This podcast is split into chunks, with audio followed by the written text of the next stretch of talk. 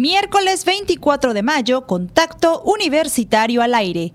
El presidente Andrés Manuel López Obrador aseguró que avanza el acuerdo con Grupo México para regularizar la situación de Ferrosur.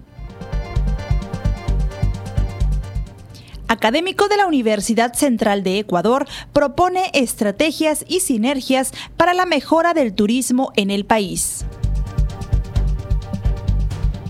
Platicaremos con la jefa de la Unidad de Proyectos Sociales, Margarita Sarco Salgado, sobre la clausura del diplomado. Y en la sección de servicios, Clarisa Carrillo nos platicará sobre el proyecto Déjate Cuento. Con esta y más información, arrancamos Contacto Universitario.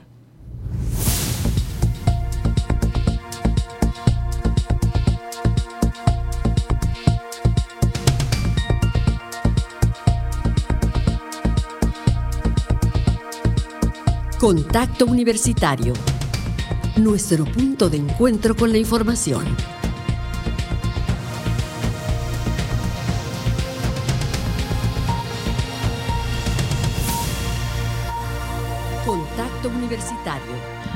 Buenas tardes. Hoy, miércoles 24 de mayo, una emisión más de Contacto Universitario, transmitiendo desde Radio Universidad. Les saluda Jensi Martínez a nombre de las personas que integramos este equipo informativo. Estamos listos para ofrecer toda la información generada en nuestra universidad, así como de otras fuentes del ámbito local, nacional e internacional. Continúe con nosotros, le tenemos la información más relevante de este día. E iniciando con la información de carácter nacional, el presidente Andrés Manuel López Obrador aseguró que avanza bien un acuerdo con el empresario Germán Larrea sobre la concesión de las tres vías del Ferrosur, pero no habrá un pago para la empresa, sino que se busca una compensación. En conferencia de prensa se le cuestionó al titular del Ejecutivo si el acuerdo con Germán Larrea implicaba el pago de 7 mil millones de pesos por el tramo que fue expropiado. Insistió en que por tratarse de un asunto de seguridad nacional, su gobierno decidió recuperar la concesión de Ferrosur. Explicó que se llegará a un acuerdo, pero no es dinero, es permiso de paso y revisión de concesiones sobre las mismas vías que están en poder de México. Esto lo está viendo el secretario de Gobernación y el secretario de Marina, afirmó el titular del Ejecutivo. Entre otras cosas, Citi anunció este miércoles que llevará a cabo una oferta pública inicial de sus negocios de banca de consumo y banca empresarial en México después de la separación ya planeada de su negocio institucional Banamex, que se mantendrá como parte de Citi. Como previamente se hizo de conocimiento público, Citi ha seguido un proceso dual para su salida del negocio, incluyendo la preparación para una posible OPI con el compromiso de ofrecer el máximo valor a sus accionistas. El negocio mantendrá la marca Banco Nacional de México Banamex y seguirá siendo uno de los grupos financieros líderes en México, aseveró City. Además, Banamex continuará ofreciendo una gama completa de servicios financieros para los segmentos de banca de consumo y banca empresarial con una amplia red de distribución. En un comunicado, la directora global de Citi, Jane Fraser, dijo que después de un cuidadoso análisis, se concluyó que el camino óptimo para maximizar el valor de Banamex para los accionistas y avanzar en su objetivo estratégico de simplificar la firma es moverse en el camino dual a enfocarse solamente en una oferta pública inicial del negocio. Hasta aquí dejamos este bloque de noticias y damos inicio con las noticias generadas desde esta casa de estudios y es que un académico de la Universidad Central de Ecuador propone estrategias y sinergias para la mejora del turismo en el país. En la actualidad, el turismo afronta nuevos retos en torno al decrecimiento de la economía a nivel mundial a causa de la pandemia. No obstante, a pesar de las fluctuaciones, puede ser una de las actividades importantes que a largo plazo ayude a superar problemas económicos, además de representar un papel fundamental en el progreso de la sustentabilidad, manifestó el académico de la Universidad Central del Ecuador, Enrique Cabanilla Vasconés durante la conferencia Nuevos retos del turismo en el desarrollo territorial más allá de la sostenibilidad. ¿Cuál es la decisión futura que, a la que está el turismo ahora? ¿Y, por qué partí un poco de ahí? Porque si ustedes se recuerdan, en el, cuando vino la pandemia, en todos estos foros que tuvimos, en estos dos años, que, que fueron súper enriquecedores, había como una línea, eh, una línea transversal de un turismo regenerado, de un turismo renovado, de un turismo remozado, de un nuevo turismo para la posteridad. Un turismo que, haga un, un mea culpa de sus errores, pero como lo veremos con algunos breves ejemplos, parecería también que no es suficiente. Parecería que el tema del, turismo eh, en, su, en su novedad, en su volver a, a desarrollarse, pues no se ha desprendido mucho de algunos defectos que venía cargando inclusive desde antes de la pandemia. En tal sentido, destacó que la pandemia ha resaltado algunos retos persistentes del sector, como la participación de las mujeres, la precarización de los empleos y la poca claridad en el abordaje de la estacionalidad. Además, dijo que algunos nuevos como la transformación digital de la industria y los impactos del cambio climático y los desastres. Por ejemplo, en el caso de, Ecuador, del que conozco mucho más eh, de primera mano, todavía seguimos invirtiendo ingentes sumas de dinero y, también eh, capacidades, por ejemplo, para tratar de llegar a mercados muy lejanos como mercados europeos o mercados asiáticos y poca inversión y pocas estrategias, por ejemplo, como mercados fronterizos como Colombia y Perú. Sí, a eso me refiero también como otro elemento eh, que el turismo de proximidad nos trae para eh, mirarlo. Para ello, es importante elaborar estrategias basadas en las capacidades institucionales y locales, aprovechando la cooperación y las alianzas y promoviendo las sinergias con otros sectores que determinan el desarrollo turístico como infraestructura y desastres y que agregan valor como las industrias creativas y digitales. Para Contacto Universitario, Jensi Martínez. Entre otros temas, experta detalla cómo las mujeres incursionaron en el ámbito de las ciencias de la salud. La historia de la mujer en la medicina durante 1800 se cataloga como no reconocida en las comunidades, esto bajo la premisa de que el cerebro y cuerpo femenino no estaban aptos para hacer ciencia, destacó la académica de la Universidad Nacional Autónoma de México, Josefina Torres Galán, durante la conferencia Las mujeres invisibles, trabajo en las ciencias de la salud en el siglo XIX e inicios del siglo XX en el marco del Seminario de Estudios de Población y Salud Pública, organizado por el Centro de Investigaciones Regionales Dr. Hideyo Noguchi de la UADI, la experta apuntó que en ese entonces la mujer se vio alejada de la ciencia y confinada al ámbito doméstico y la invisibilidad laboral la mujer se vio alejada de su aprendizaje y ejercicio, viéndose confinada al ámbito doméstico, a la invisibilidad laboral, ya que, siguiendo las recomendaciones prácticas para la vida de la Iglesia Católica y de sus integrantes, al hombre le conviene que la mujer se mantenga en silencio al considerar esta situación para conservar la estabilidad social. Agregó que los médicos clamaban que la presencia de las mujeres carecía de valor, pensaban que eran despreciables y presuntuosas, que usurpaban esta profesión y abusaban de ellas sin poseer habilidades naturales o conocimiento profesional todo aquel, no solo las mujeres que se atrevía a acercarse al ámbito de las ciencias de la salud, era descalificado por los médicos, en tanto que los egresados de la escuela de medicina quedaban bajo el control de los médicos como una actividad necesaria a la profesión. En cambio, si era una mujer, aparte de sentirse invadidos profesionalmente, hacían eco de declaraciones de las cuales era considerada inepta, ineficiente, incompetente, sin capacidad mental hasta el cuestionamiento de sus conocimientos y habilidades y la determinación de sus aranceles. Esta situación de rechazo tuvo su contraparte en algunos hombres y también en las mujeres que tenían un foro para ser escuchadas. Recordó que a inicios del siglo XIX, en 1812, existieron dos mujeres que se disfrazaban de hombre, estaban en la escuela como varones y después siguieron ejerciendo como tales. Por último, en 1890 se presenta la primera solicitud para ingresar a la Escuela Especial de Farmacia sin obtener respuesta. Doce años más tarde, en 1902, es fundada la Escuela Teórica o Práctica de Farmacia en el Hospital de San Andrés y poco tiempo después, la Escuela Nacional de Artes y Oficios para Mujeres abrió este curso. Para Contacto Universitario, Clarisa Carrillo.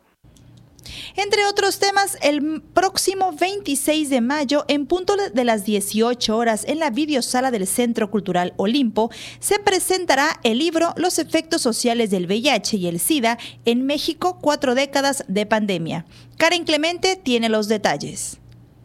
Con el fin de brindar un panorama actual sobre la pandemia del VIH-Sida y cómo ha sido su evolución, la UADI, a través del Centro de Investigaciones Regionales Dr. Hideo Noguchi, presentará el libro Los efectos sociales del VIH y el SIDA en México, cuatro décadas de pandemia. Ricardo Maldonado Arroyo, uno de los autores del material, detalló que entre los 20 capítulos que integran la obra se abordan temas como la sociedad civil y ciudadanía, sujetos emergentes de la pandemia y los saberes y experiencias en torno al VIH-Sida. Lo que pretende este libro en su origen es actualizar un análisis que se hizo en 1988. En el 88, casi inicios de la pandemia, se publicó otro libro que se llama El SIDA en México, los efectos sociales, eh, que coordinaba Francisco, Galván Díaz, fue un sociólogo y activista destacado, y este libro eh, fue uno de los primeros en ofrecer eh, un enfoque dirigido a la esfera social, en contraparte a lo que se había publicado, que era más que nada de carácter clínico.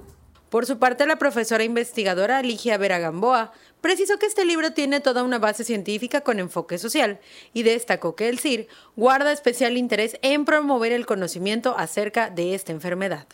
Como ustedes saben, el Centro de Investigaciones fue uno de los primeros en acoger este tema como un tema de investigación donde hubo aportación social, donde se estableció una línea de investigación desde los primeros años de la pandemia. Este material se presentará el próximo 26 de mayo, en punto de las 18 horas, en la videosala del Centro Cultural Olimpo, donde se podrá adquirir. También estará disponible en las librerías Somos Voces. La versión digital se podrá descargar próximamente en la página electrónica de Historiadores de las Ciencias y Humanidades www.hch.org.mx. Para Contacto Universitario, Karen Clemente. Y el día de ayer estuvo con nosotros el secretario académico de la Facultad de Ciencias Antropológicas de la UADI, quien nos dio los detalles sobre el primer encuentro entre la academia y la industria mediática, prácticas, fronteras y retos que está próximamente a iniciar. Sobre esto, Karen Clemente nos hizo una nota. Los días 25 y 26 de mayo se realizará el primer encuentro entre la academia y la industria mediática, Prácticas, Fronteras y Retos, organizado por académicos de la Facultad de Ciencias Antropológicas de la Universidad Autónoma de Yucatán. Javier Ortiz Alatriste, secretario académico de esta facultad, precisó que esta actividad surgió luego de varias pláticas e inquietudes de profesores de la licenciatura en Ciencias de la Comunicación, quienes buscan acercar a sus estudiantes a aquellas personas que ejercen la profesión desde los medios de comunicación. La intención cuál es?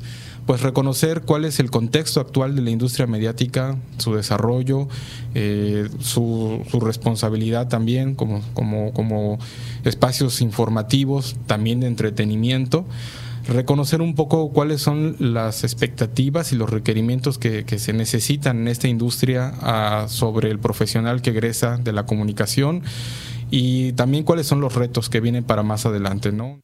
Sobre el programa, comentó que se tendrá la entrega de un reconocimiento a una comunicadora o comunicador con trayectoria, además de la conferencia magistral a cargo de Jorge Iglesias Bermúdez, representante del Consejo Consultivo Nacional de la Cámara de la Industria de la Radio y la Televisión, Delegación Yucatán.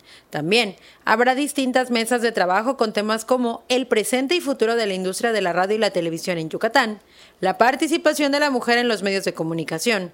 También se ofrecerán talleres sobre técnicas de conducción para talento a cuadro, locución para radio y el de periodismo con perspectiva de género. La invitación es desde luego a los estudiantes de nuestra licenciatura en comunicación social, pero están abiertas a los estudiantes de la facultad, del campus de, este, de sociales también de la UADI.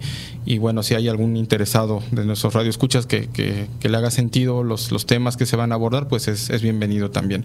En el caso de los talleres, pues son talleres que nos van a llevar dos, dos días, son seis horas, entonces es, eh, es un tiempo muy corto y tiene que estar muy enfocado. ¿no?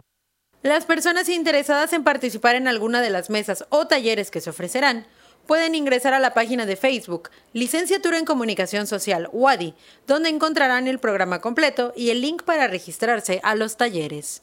Para Contacto Universitario, Karen Clemente. Y antes de cerrar este bloque de noticias, está abierta la convocatoria al taller dirigido al personal académico, administrativo y manual de cualquier dependencia universitaria. Clarisa Carrillo nos tiene los detalles. La Dirección General de Finanzas y Administración y la Coordinación General de Planeación y Desarrollo Institucional de la UADI invitan al taller en línea de ciberseguridad, el cual está dirigido a personal académico, administrativo y manual de cualquier dependencia universitaria. Este se llevará a cabo el 30 y 31 de mayo y el 1 y 2 de junio, de 9 a 11 horas, que suman en total 8 horas en la plataforma Teams. El objetivo de este curso es desarrollar conocimientos, habilidades y competencias básicas de ciberseguridad en los participantes, para minimizar incidentes de seguridad que afecten sus datos personales o los activos de las tecnologías de información y comunicación en la organización. En esta ocasión, el taller cuenta con el siguiente contenido. Introducción a la ciberseguridad, riesgos de ciberseguridad en las TIC, el correo electrónico y la ingeniería social, las contraseñas, espacios de trabajo y dispositivos móviles y las redes sociales. Las inscripciones a los cursos se realizan a través de un formulario, el cual se puede encontrar en los respectivos correos institucionales a través de Webmaster. Es importante recalcar que una vez enviado este formulario, se le enviará de manera automática un correo electrónico de confirmación. En caso de no recibirlo o que requiera mayores informes, se puede comunicar al teléfono 9999 300130, extensión 80169 o al correo capacitación en un horario de lunes a viernes de 8 a 15 horas. Para Contacto Universitario, Clarisa Carrillo.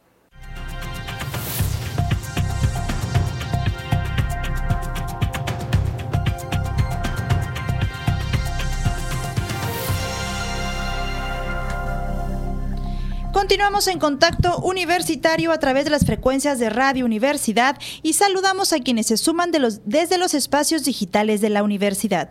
Ya estamos en nuestro espacio de entrevista y el día de hoy nos acompaña la jefa de la unidad de proyectos sociales, Margarita Zarco Salgado. Muy buenas tardes, maestra, y bienvenida. ¿Qué tal, Jensi? Buenas tardes.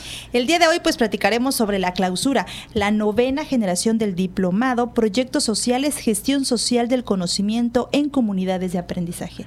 Maestra, primeramente y antes que nada, pues ya son nueve generaciones que terminan este diplomado. ¿Cómo ha ido a lo largo de este tiempo? ¿Cómo se han creado y cuánta gente se ha sumado a estos diplomados? Pues mira, eh, son nueve generaciones que empezamos con modelo presencial 100% y fue con la pandemia que empezamos con el modelo híbrido. Y a lo largo de estas nueve generaciones se han integrado más de 300 personas, 350 aproximadamente, tengo el dato, eh, y han sido profesorado de nuestra universidad, prácticamente de todas las DES, y también se han ido incorporando estudiantes también de la diversidad de disciplinas de nuestra universidad. Y en los últimos años, personal de las, de las instancias gubernamentales, de las asociaciones civiles que desarrollan proyectos también en las localidades donde coincidimos en nuestras actividades universitarias Y también se han ido incorporando personas de las localidades, originarias de algunas localidades, que participan en proyectos gubernamentales o de las asociaciones civiles y también de nuestra universidad. Entonces, la heterogeneidad de, de estas procedencias, de estas identidades, de estas disciplinas, pues da una riqueza de aprendizaje muy grande a las personas que participan en el diplomado. Es la segunda generación que se hace en modalidad híbrida, es ah. decir, virtual, que en la en estas terminologías se le dice eh, sincrónica, ¿no? Eh, sincrónica quiere decir que pues que te que, estás en tu computadora, en tu celular, eh, teniendo las sesiones eh, de manera virtual, pero también venían a Mérida las personas y al menos una vez al mes nos reuníamos presencialmente. Entonces, por eso le llamamos híbrido, porque es virtual, pero también presencial, y que son sincrónicas, es decir, que tienen que estar en reuniones virtuales, pero también se dejan tareas, eh, lo, lo, lo, que nos hace referencia a lo asincrónico, ¿no? Pero sin querer confundir, porque no todos estamos familiarizados con estos conceptos, es simplemente que era virtual y también presencial. Y que las evaluaciones nos dicen que no hay como lo presencial. Claro. y es que la verdad se tuvo que tomar esta, pues fue una necesidad, ¿no? Que nos cambió por la pandemia y de todo lo que era presencial, pues se volvió ahora virtual. Y ahorita estamos regresando poco a poco y por eso, como usted bien menciona, es pues híbrido. Unas cosas, a lo mejor se nos facilita a veces a las personas y que quieran estar y que no están aquí en Mérida, pero quieren integrarse a este diplomado, es más fácil para ellos virtual y otros que están aquí y se les hace más fácil ir al lugar donde están haciendo este diplomado, pues acercarse. Y por esto le quería preguntar, ¿han sido más las personas que se unen a este diplomado gracias a esto justo de la virtualidad? Fíjate que el número de solicitudes cada generación se ha mantenido eh, arriba de 30 personas solicitan su ingreso. Hay generaciones que hemos llegado a 50 solicitudes, pero siempre nos hemos mantenido con un número más o menos aproximado de 35 personas. Y no hubo más, más solicitudes con lo híbrido pero sí hemos tenido la demanda de participar en el diplomado si fuera 100% virtual de otros estados del país. Lo que las personas eh, que viven en localidades de nuestro estado, incluso hemos tenido de Campeche, en la generación pasada venían personas desde Calakmul, desde Jopelchen, eh, que son municipios campechanos, venían al diplomado estas personas que viajan em, muchas veces reportaron una gran dificultad para conectarse desde sus localidades. Entonces, aunque tenían toda la intención de conectarse virtualmente, se iba la luz, no tenían conectividad. Incluso ellas dicen que prefieren venir, y, estar, concentradas y aprovechar al 100. Entonces eh, no sabemos qué vamos, qué, cuál es la modalidad que vamos a ofrecer en la décima, pero hay una gran necesidad de lo presencial para realmente garantizar aprendizajes. Claro. El objetivo de este diplomado y cuáles son las temáticas que revisan. Sí, fíjate que el, el objetivo, pues, es amplio.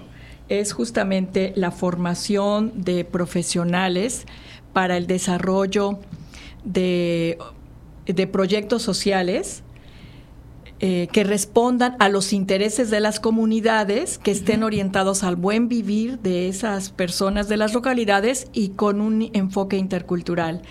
Eh, entonces, para poder lograr esa, mm, esos aprendizajes que tienen que ver con conocimientos, con habilidades para desarrollar proyectos y sobre todo con valores, pues de, trabajamos en cuatro módulos.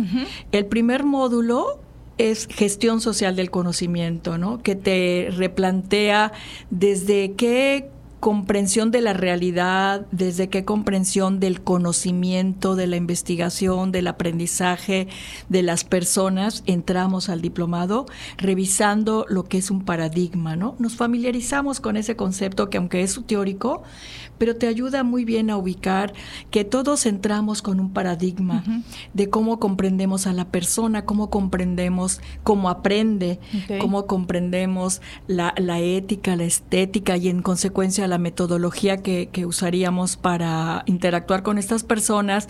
Revisamos enfoque de derechos humanos, enfoque de género, Em, y esta parte de los sistemas complejos, ¿no? Cómo mirar la realidad.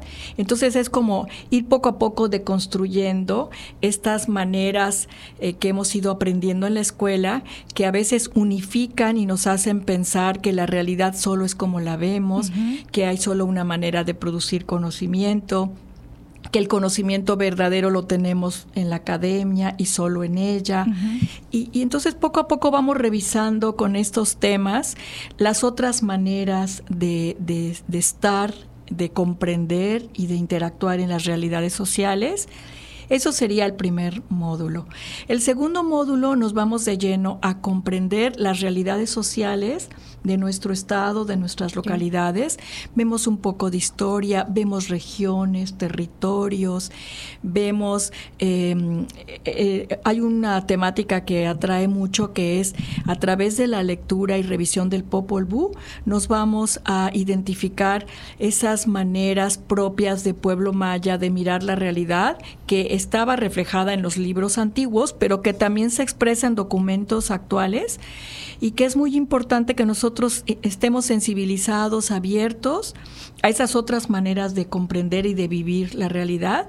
Y en este módulo, por ejemplo, dialogamos con personas de las localidades en conversatorios con personas que le llamamos personalidades mayas eh, en el entendido de que pueden ser famosas o anónimas, pero que ah, son personas que se han distinguido por una comprensión de su rol, de su identidad y que tienen la claridad y el gusto de compartir esas reflexiones de su propio de su propia persona, de su propia realidad, de su propia comunidad. Y entonces nos concentramos en esto, revisar en dónde estamos, quiénes somos, eh, Yucatán, qué población estamos, eh, qué lenguas hablamos, qué identidades tenemos, los procesos migratorios, en fin, nos, nos ponemos nuestra mirada en el territorio, en la población, en la historia.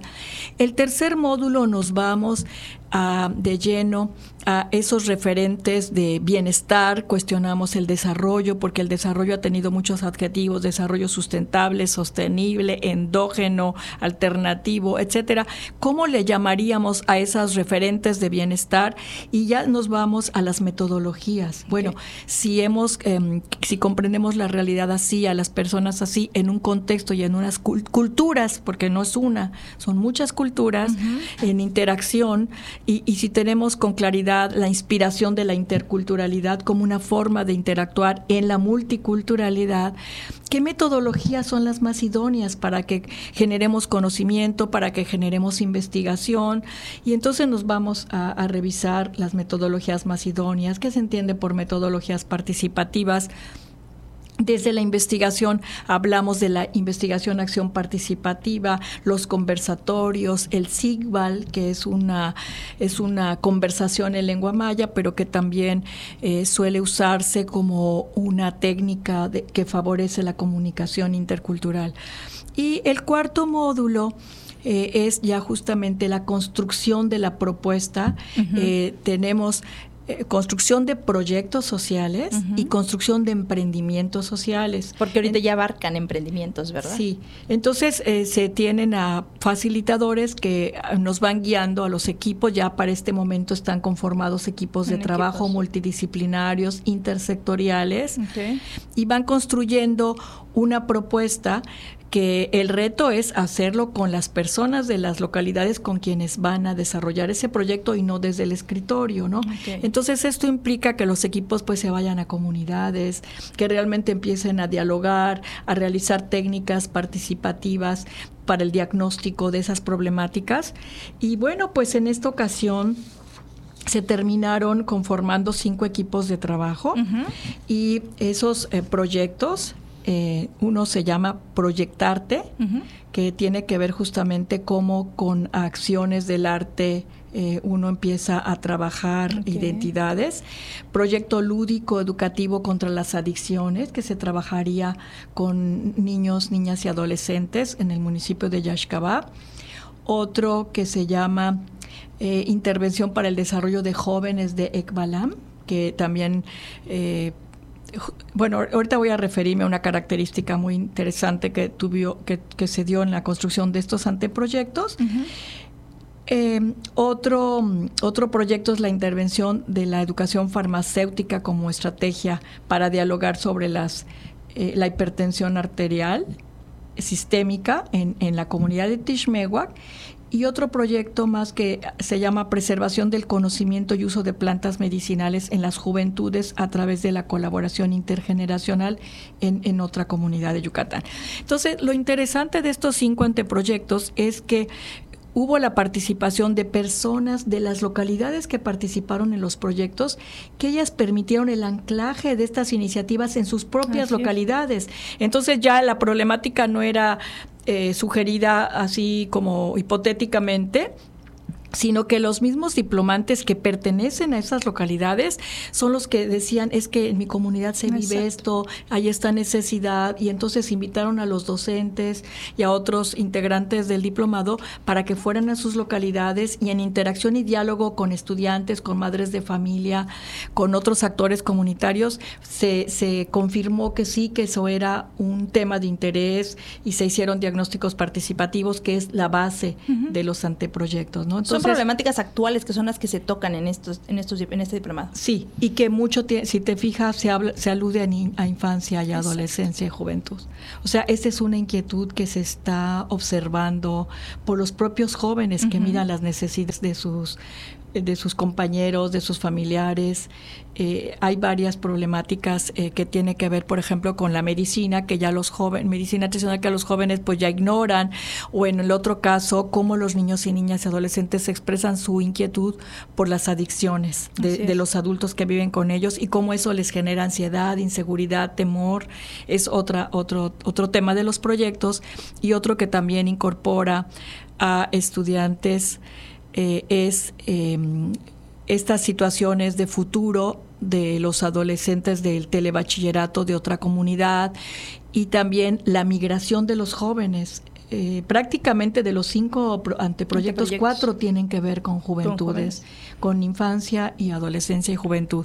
Entonces, sí, pues se ve que esto realmente es una temática muy importante que tenemos que trabajar con este sector de la población. Así es, maestra, pues ya son nueve generaciones, han ido avanzado, han, avanzando, han ido creciendo y pues la unidad de proyectos sigue trabajando también en contacto directo con las personas de todas las comunidades que se relacionan en estos anteproyectos de la unidad. ¿Cuándo es la clausura, maestra? Invítenos a la, a las clausura, a la clausura de este novena diplomado. Fíjate que ya es este viernes, eh, viernes 26 de mayo a las 4 de la tarde en el salón del Consejo Universitario, que ahora es Exalón, pero que ya ha quedado su nombre, aquí en el Centro Cultural Universitario Planta Baja. Y pues tenemos el gusto de que vamos a ser acompañados, que este evento va a ser presidido por nuestras autoridades, por el rector de nuestra universidad, el maestro Carlos Estrada, la doctora Marcela Zamudio de la DGDA y el doctor Ramón Peniche de la Coordinación de Posgrado de Investigación, que es a donde pertenece la unidad de proyectos. Y pues para los diplomantes y para nosotros mismos es un un gran gusto que las autoridades estén presentes y sean testigos de estos aprendizajes universitarios para continuar estando presente en las localidades y de frente a las realidades y a las problemáticas de nuestro Estado.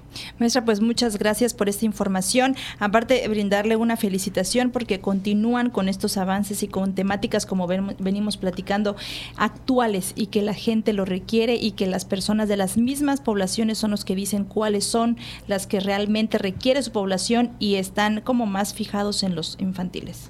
Pues muchas gracias, maestra, por esta información. Ella es la jefa de la unidad de proyectos sociales, Margarita Zarco Salgado, quien nos platicó sobre la clausura de la novena edición de este diplomado. Maestra Margarita, muchísimas gracias por la información. Gracias, Jensi, por permitirnos este espacio. Gracias, maestra. Y nosotros continuamos con más información.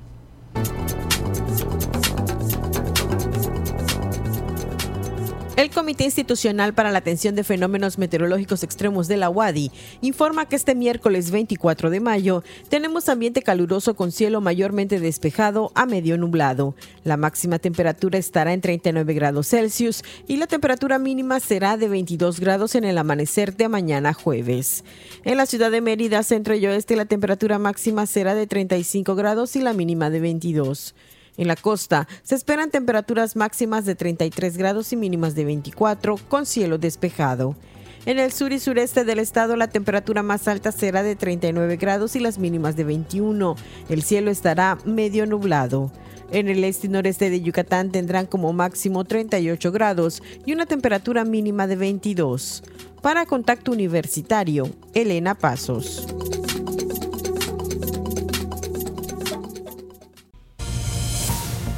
Entra en contacto 99 99 24 92 14 y WhatsApp 99 99 00 22 22.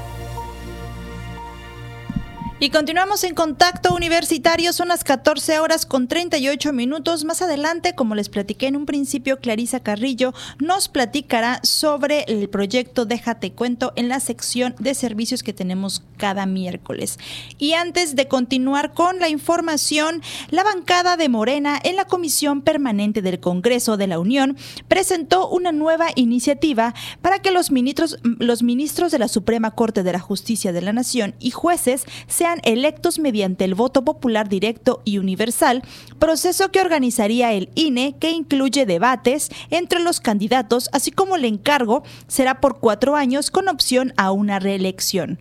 El diputado federal Manuel Alejandro Robles presentó la iniciativa que contempla la creación de un consejo técnico de evaluación integrado por siete personas de intachable calidad moral que serán nombradas por el presidente de la República, uno por el Pleno de la Suprema Corte, uno por el Consejo de la Judicatura Federal, uno por el Senado de la República y dos por la Cámara de Diputados.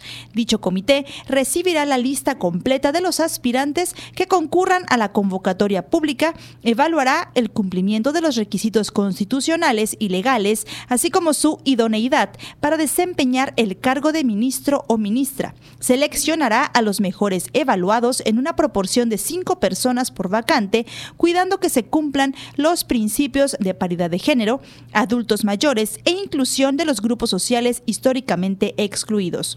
El Instituto Nacional Electoral, una vez que reciba la relación de candidatos a ministro o ministra para la Suprema Corte de Justicia por el Instituto Nacional Electoral, este ordenará en un plazo no mayor a tres meses, destaca la iniciativa publicada en la Gaceta Parlamentaria.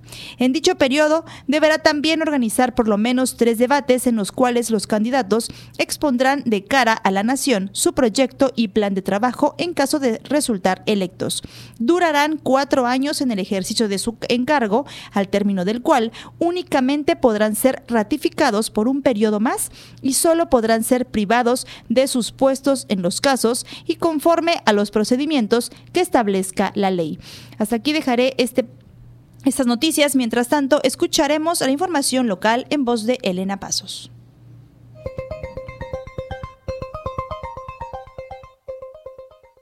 En información local, la semana Hot Sale 2023 en Yucatán será del lunes 29 de mayo hasta el martes 6 de junio en donde podrán adquirir productos de belleza para el hogar, ropa, calzado, electrónicos y mucho más de venta por Internet.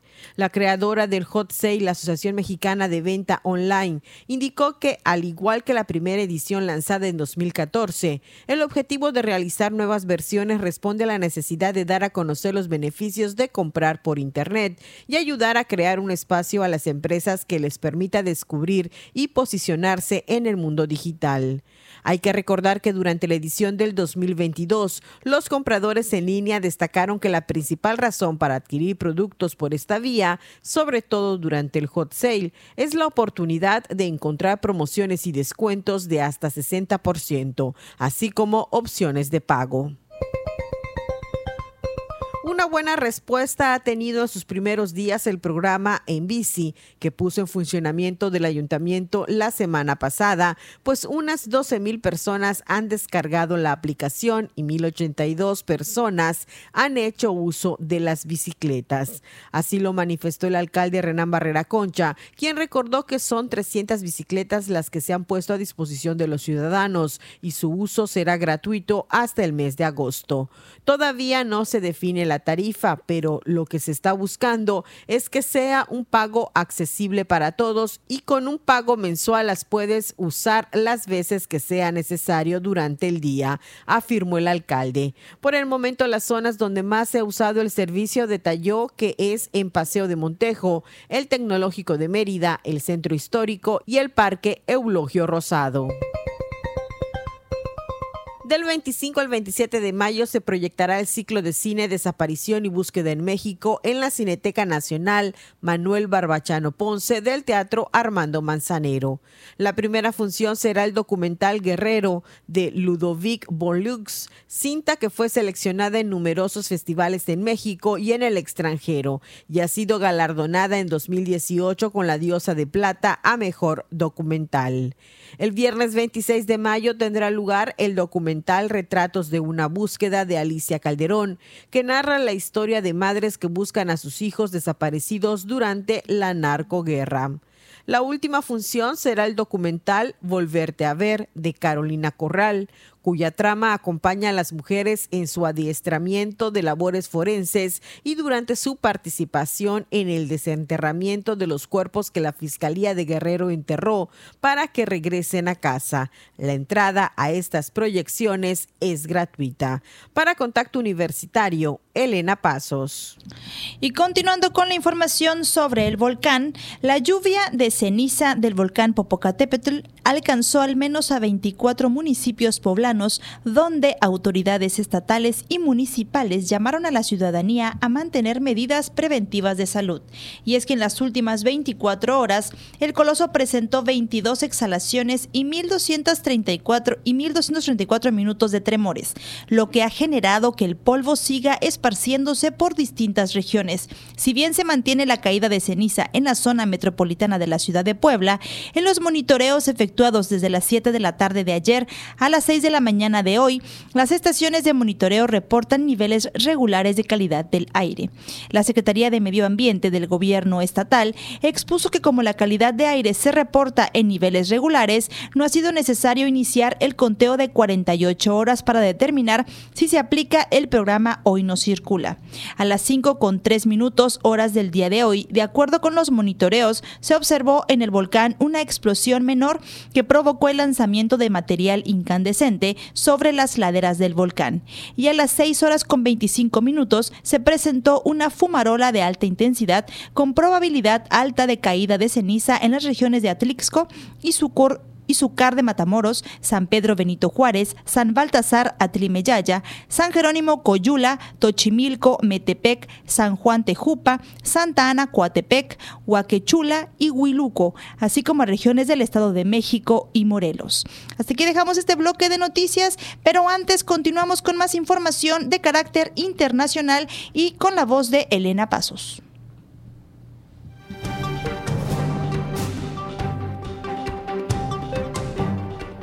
En el ámbito internacional, el Consejo Nacional Electoral de Ecuador fijó para el 20 de agosto la primera ronda de las elecciones presidenciales anticipadas, luego de que el presidente Guillermo Lazo disolviera la Asamblea y redujera su propio periodo de gobierno la semana pasada. El órgano electoral anunció su decisión cuando constató que en caso de que sea necesaria una segunda vuelta, se realizará el 15 de octubre y la entrega de credenciales a las autoridades futuras está prevista para el 30 de noviembre tras los comicios en los que también se renovará la Asamblea, pero últimamente únicamente en la primera vuelta, se prevé la posesión de las nuevas autoridades, a decir el presidente, el vicepresidente y un total de 137 legisladores. Los proveedores de fentanilo han recibido 37.8 millones de dólares en criptomonedas desde 2018, de acuerdo con un reporte de la plataforma de datos Chainalysis, que fue cofundada por Michael Gronager, Jan Moller y Jonathan Levin en 2014 y es la primera empresa emergente dedicada al negocio del rastreo de Bitcoin. América Latina, América del Norte, Europa y Asia exhiben un alto grado de exposición a estas direcciones sospechosas de tiendas de productos químicos, indica la plataforma. Asimismo, recuerda que la DEA ha observado un patrón de producción de fentanilo en el que los precursores químicos se envían ilegalmente a América Latina, donde se utilizan para fabricar fentanilo, que luego se transporta a Estados Unidos para su venta. También se menciona que los mercados de Darknet también continúan facilitando la distribución global de fentanilo y sustancias relacionadas. Su actividad en la cadena puede proporcionar información útil sobre el tráfico de opioides relacionados con las criptomonedas.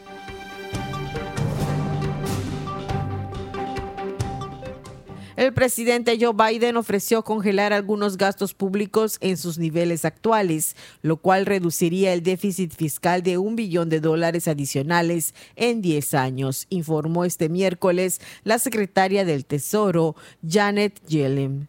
Los ahorros propuestos por Biden deberían acortar diferencias entre los planes de republicanos y demócratas en materia de gasto público. La oposición y el gobierno llevan semanas negociando un aumento o la suspensión del límite de endeudamiento de Estados Unidos, sin el cual el Estado federal arriesga quedarse sin fondos para honrar sus compromisos. La Casa Blanca quiere distribuir cualquier recorte para no cargar a algunos sectores y quiere subir algunos impuestos, algo a que se oponen los republicanos. Para Contacto Universitario, Elena Pasos.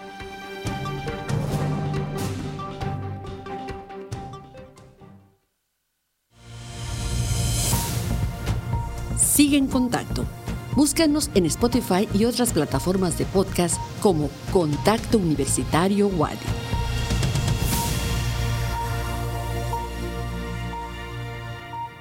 Y como cada miércoles tenemos nuestra sección de servicios y en esta ocasión nos acompaña Clarisa Carrillo, quien nos dará información sobre el proyecto Déjate Cuento. Clarisa, bienvenida y muy buenas tardes. ¿Qué tal, Jensi? Muy buenas tardes a ti y a todo tu auditorio. Es correcto, les traigo esta información sobre un concurso de cuento. Eh, la Liga de la Lectura, juntos leeremos, leemos más fuerte dentro del proyecto Modelo de Activación Lectora para la Inclusión Social de Jóvenes de Bachillerato a través del Consejo Nacional de Ciencia y Tecnología, el CONACIT, convoca a participar en la segunda edición del concurso de cuento Déjate Cuento 2023.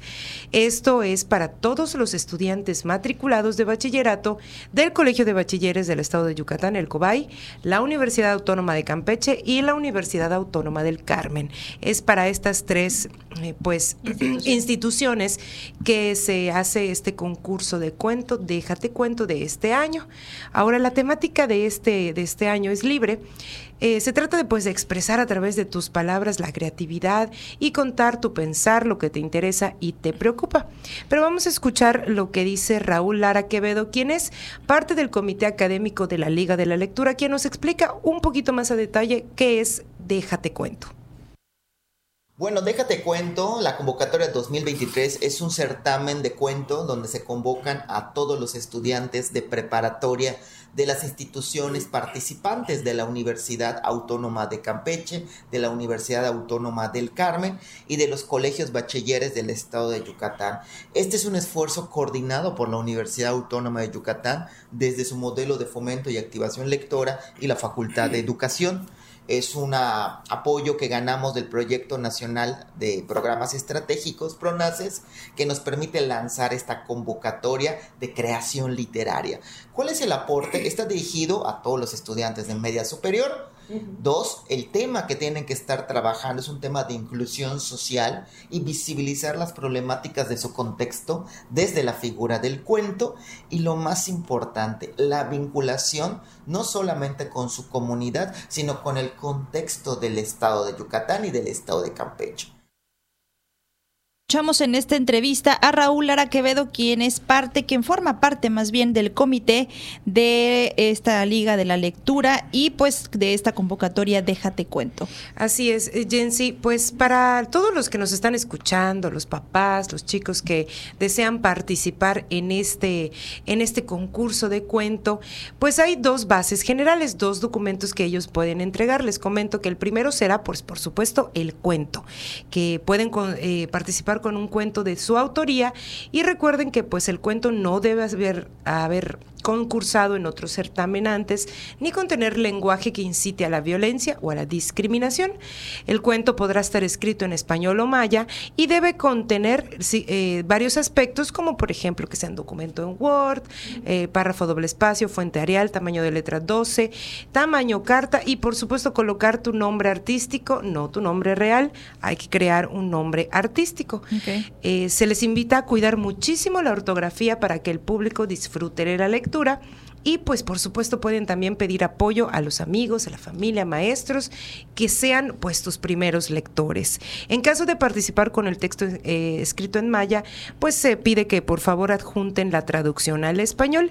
El segundo debe contener, eh, el segundo de estos documentos debe contener tus datos de contacto y la semblanza del escritor en un documento aparte de PDF deben de colocar la siguiente información, que es el nombre completo, dirección, teléfono, correo, institución educativa, turno y nombre del plantel. La entrega de estos cuentos tienen como fecha límite el 30 de junio, es decir, todavía tienen lo que queda de mayo y todo el mes de junio. La convocatoria está abierta desde la semana pasada, entonces todavía ahí pues hay un chance de que, de que estén, de que puedan todavía inventar su cuento, pensarlo bien, ¿no? No hay extensión mínima, la máxima, eso sí, es de cinco páginas. Hay que entregar el cuento a la siguiente dirección, que es un poquito larga, pero pero es a la vez es fácil. es concurso de cuento, déjate cuento, arroba gmail.com. Concurso de cuento, déjate cuento, arroba gmail.com. Eh, recordar que también necesitan el nombre artístico para leer el cuento sin saber quién es y que el concurso sea pues imparcial, ¿no? Ahora, en cuanto a los premios, a lo que nos, a los que nos truje chencha, ¿no? Los que nos lo que nos interesa esta vez. Pues los 30 mejores textos, igual que al año pasado, se van a incluir en una antología de cuentos y recibirán una constancia de participación, así como el ejemplar impreso de esta edición, es decir, hacen como un libro de cuentos, por decirlo de esta manera, con los 30 mejores que se elijan. Y los tres primeros lugares pues recibirán además de esta publicación un kit de regalo y varios regalos. Pero vamos a escuchar un poquito más a detalle qué, contienen estos premios y cómo se maneja esto de los, de los textos y la antología. Vamos a escuchar lo que dice Raúl Lara. Bueno, se seleccionan del total de los trabajos recibidos, se van a seleccionar 30. En la emisión pasada tuvimos 19 de Campeche, y tuvimos 11 del estado de Yucatán. Es decir, no porque no quedes en los tres primeros lugares, no vas a publicar. Se seleccionan los 30 mejores trabajos. ¿Qué van a ganar los tres primeros lugares?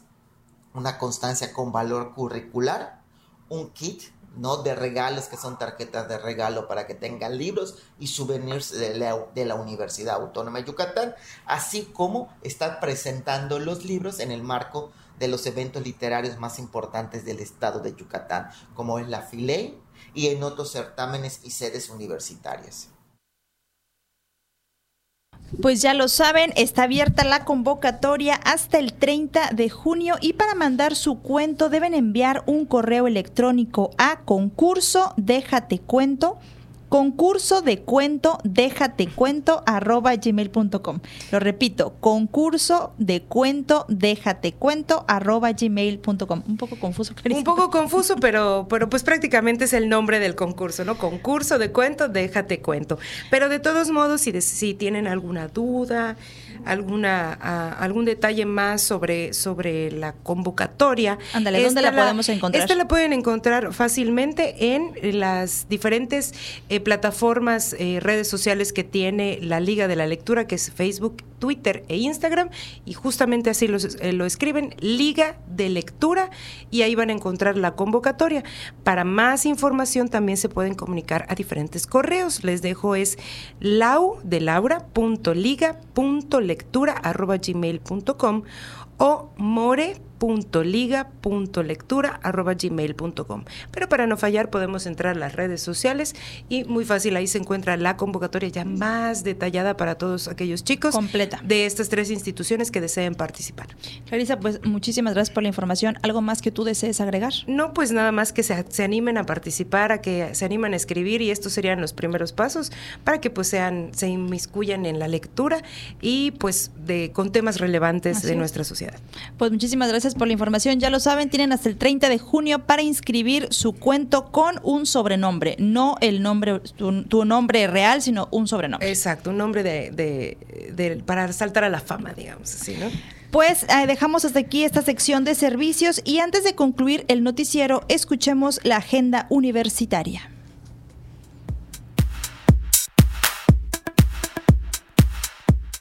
Amigos, ya estamos listos con la información de la agenda universitaria. Nos encanta traer talento artístico y disfrutar con ustedes estos momentos. Este viernes 26 de mayo a las 18 horas te esperamos en el Teatro Felipe Carrillo Puerto del Centro Cultural Universitario. La entrada es libre. Al personal académico, administrativo y manual de cualquier dependencia universitaria les invitamos a participar en el curso en línea Taller de Ciberseguridad que se impartirá los días 30 y 31 de mayo y 1 y 2 de junio de 9 a 11 de la mañana por la plataforma Teams. Si estás interesado, puedes escribir al correo capacitación arroba. La Universidad Autónoma de Yucatán le invita a la ceremonia conmemorativa del Día Mundial sin Tabaco 2023, que se llevará a cabo el miércoles 31 de mayo a las 9 horas en el Auditorio Manuel Cepeda Peraza del Centro Cultural Universitario. En esta conmemoración se realiza la firma del convenio de colaboración entre la Secretaría de Salud de Yucatán y la Universidad Autónoma de Yucatán, y la entrega de reconocimientos como espacio 100% libre de humo de tabaco y emisiones. Acompáñanos este 27 de mayo a las 17 horas a nuestra Expo Cultura, en la cual conoceremos a otras culturas a través de juegos, comida y actividades. No te pierdas este evento que tendrá lugar en el Centro Cultural Universitario, calle 60 con 57 Centro. ¿Eres aspirante a alguna de nuestras licenciaturas? Recuerda que a partir de este 22 de mayo podrás descargar tu pase de ingreso y conocer los detalles para poder presentar el Exani 2. Consulta en la página www.ingreso.wadi.mx diagonal licenciatura. Que no se te pase tu pase de ingreso. Esto ha sido lo más relevante de la agenda universitaria. Mi nombre es Fabiola Herrera Contreras, Comunicación Digital, Audiovisual e Identidad. Y con esto llegamos al final de nuestra emisión. Agradezco mucho que nos hayan acompañado en este miércoles 24 de mayo. Agradezco también a Norma Méndez que esté en los controles y a David Zip que transmite desde, desde Facebook Live y a todo el equipo que hace posible este su noticiero. Les recuerdo que mañana a las 8 en punto los esperamos en edición matutina con Elena Pasos Enríquez y a las 2 de la tarde con más información relevante. Recuerden seguirnos en nuestra plataforma de podcast. Estamos como Contacto Universitario Ahí pueden recuperar nuestras entrevistas y programas completos. Mi nombre es Jensi Martínez. Me despido de ustedes como siempre. Fue un gusto haber compartido este espacio de noticias. Y siga en sintonía con Radio Universidad. Contacto Universitario. Nuestro punto de encuentro con la información. Una producción de la Coordinación de Comunicación Institucional de la Universidad Autónoma de Yucatán.